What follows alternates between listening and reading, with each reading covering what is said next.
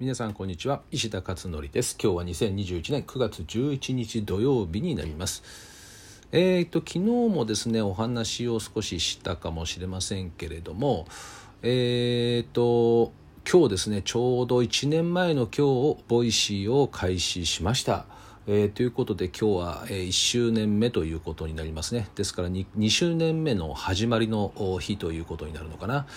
えー、まあね本当にあの思い起こすとよくやったなとね思いますけど365日ですか。ね、ずっとね、えー、こう毎日毎日ねあの配信をしてきましたけども、まあ、もちろんあの今ねこの配信もやっているので、まあ、月にあ日に2回ね、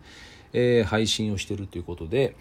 えー、っとまあ本当にねだからコツコツコツコツやることっていうのはすごく大切だし、えー、これしか何かこう王道っていうのはないんだなっていうことをですね改めて感じますよね。だから何かこう一つのことで、えー、継続できそうなことをですね、まあ、1年間ぐらいやってみるとお何かいろいろ気づきがたくさんあってですねあとまああ苦には全然ならないですかねこのもう慣れてしまうということでもう生活の一部にね溶け込んでいるっていうこともあってですね、えー、そんなに苦にはならないということですかね。まあでもやっぱりあと一番大きいのはあれですよね。あのリアクションをいただくっていうところが一番大きくてコメントをねこう結構書いていただいたりえー、してあのねもらうのでそれもすごく大きいかなと思いますよね。リアクションがないと多分続いてないかな。だから私なんかねあの紙にこう昔日記書くとかってありましたでしょ。ああいうの絶対ダメダメなんだよね。もう3日も続かないかなっていうことであのー、まあ多分だから目的が何かこう自分にこうなんかリアクションがあるっていうものがないと続かないっていうことなんでしょうかねおそらくね。うんだってあれリアクションないですもんね自分でただあの書いてるだけなのでねまあ、もちろんあの日記を書く目的っていうのは自分なりの振り返りとかね自分自身の気づきとかねこういったことを多分目的にしているのであるあれでもちろんいいんだろうけれども私はね向いてないんだよねああいうのがね。なので本当にいい時代になったなというふうには思います。えー、で今日ですねブログに書いたのは昨日のあ一昨日かなこれは。一昨日のツイッターでえー、っとねこんなのがね出てきているのでそれのコメントパンと入れたんですけどえーとね、来年の4月から、えー、東京都の高校生のパソコン1台8万円これを保護者が負担するみたいというね、まあ、決定ではないみたいですけどどうもその方向でも進んでいるというお話です。えー、これ結構えって思うよねなんかね。うんで小中学生の場合の値段って4万円ぐらいですよね。でタブレットですよね。でそんな感じであれは確かあの国が負担するんじゃなかったかな。しかも貸し出しですよねあれね。もらえるわけではないと思うんですけど。で、えー、高校生の場合はなんか8万円ということなんですけど。でこれ前から聞いてたのは専門家の人に聞いてたのは高校の場合っていうのはですね進路がもうバラバラに分かれていて例えば工業科とか情報科っていうのは非常にパフォーマンスの高いパソコンが必要であると。いうことだったんですよね。で一方普通科の場合はパソコンなんて本当にあの ねあのウルトラブックっていうのかなあのいわゆるもう本当に安いもので容量も少ないけどネットに接続できれば使えるみたいなねもので十分だったりとか、えー、そういうことで差がすごく激しいっていうことを聞いてましたなので高校って一口に言っても必要なパソコンの種類がみんな異なるっていうねだから非常に難しいという話もありましたよねあとまあ皆さんもご存知の通りパソコンって数年でも使い物にならなくなっていくのでえー、そのためにこれを買うということがどうなのかという話もありますしあとですね学校にはパソコンルームがそもそもあるのでそこでまあいろいろ使いたい時に使えばいいってこともあると思うんですよね。であとまあ高校生は全員スマートフォン持ってるはずなので、まあ、ほぼほぼほぼもう100%と言ってもいいぐらい持ってるはずなんですよね。なのでそれを活用した形と何かこううまく連携できないものなのかということで果たして8万円も必要なのかどうかっていうねいう話もありますかね。でまあ最大の問題はですね8万円払ってリターンがどんだけあるのかっていう話なんですよね。コストパフォーマンスっていう,、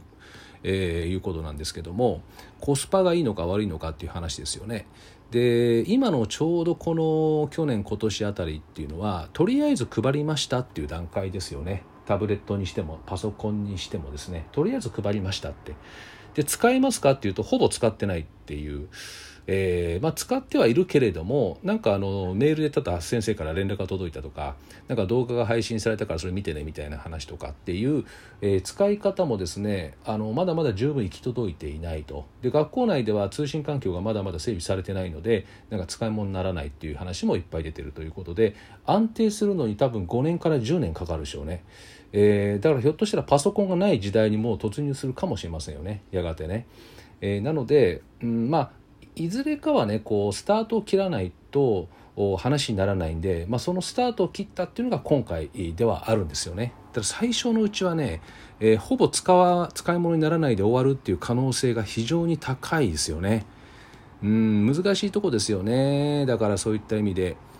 などうやって使うのかですよねこのパソコンをね。えー、普通科のだって高校生がパソコン使って何やるのって思いますけどね電子教科書入れるっていう話もあるけどもタブレットでいいしねそれはね。ももっと言っちゃえばあの各自が持っているスマートフォンので見りゃいいわけですよね。必要に応じて。だって紙もあるわけだから紙の教科書もねあるわけなんで。なのでそもそもパソコンがどういう局面で必要になってそれがその子どもたちの学習意欲や学習能力の向上にどれだけ役立つのかというところ。この辺りを調査していかないとですね、えー、これはなかなか同意は得られないのではないのかなという気がしますね。うんまあ最初なんだからさ初年度なんだからもうこんな無料で配っちゃえばいいのにねみんなね。本当に本当にそう思いますよ。これ無料で配っちゃえばいいのにって。あどうせあのね大してパフォーマンス発揮できないんだからあの買わされた上にパフォーマンス発揮できなかったらね目も当てられないのでう初年度はもうね無料全部配っちゃうっていうね、えー、でしかも上げるっていう。だってどうせもう数年経ったら使い物にならないんだからあの上げるっていうもうこれぐらいのねあのことをやっぱりやっていかないと教育現場もですねあの保護者からの突き上げを食らってねえー、お前何やってんだと、まあ、教師だろとかって言われてねもう先生たちもめっちゃ大変だと思うんですよね。だからあのそういったねことをぜひ本当やってもらいたいけどもでもまあまあお金がどうなんかねないんじゃないかね今国ねコロナに使いすぎちゃってね。えー、ということでちょっとその辺もねあの兼ね合いがあると思うんですけどでも教育っていうのは投資だからね将来へのね将来へのもう本当に重要な投資なのでこの投資をねにお金をかけないと当然将来のリターンはないわけですね国としてのねだからそこの部分はやっぱりぜひね本当はあのー、やってもらいたいなって私は個人的にねえー、思っているところでございます。はい、えー、ということで、まあ、あの長期的にはでもね紙からデジタルには間違いなく移行するし、えー、オフラインから、えー、オンラインとオフラインのハイブリッド型ねに移行するのはもう間違いないですよね。あの対面授業がなくなるなんてことは絶対ありえないのでそれはあるんだけどもただオンラインがそこに食い込んでいって補完的にね機能していくっていう状況になることはもうもう間違いないですよ100%ねあといつなのかっていうだけの話なんで。えー、ということは間違いないんだけど、まあ、それのスタートを切ったのが去年今年あたりぐらいということでまだぐちゃぐちゃ段階が何年か続くので、えー、できればその辺はねもう本当に負担がないような形で保護者とか先生とかに負担がないような形で進めていくべきじゃないのかなというふうに感じたということです。はい、えー、ということで今日はこんなお話をしてみました。えー、今湿度がめちゃくちゃあってなんかちょっと過ごしにくいですね。今日75%ですね湿度ね。今ちょっと除湿かけて、えー、ね、いますけどね。はい、えー、ということで今週末、えー、特に私はやることはなくようやく、えー、この1週間ですね、えー、いろいろ文章の作成と、えー、あとは資料の作成と、えーまあ、音声撮りをたくさんいっぱいやったということで、えー、充実した1週間ということで来週はもうあのプライムでどんどんあの発信していきますんで活動ねこれから来週1週間はえたくさんやって動く1週間ということになります。では皆さんも良き週末をお迎えください。では今日は以上となります。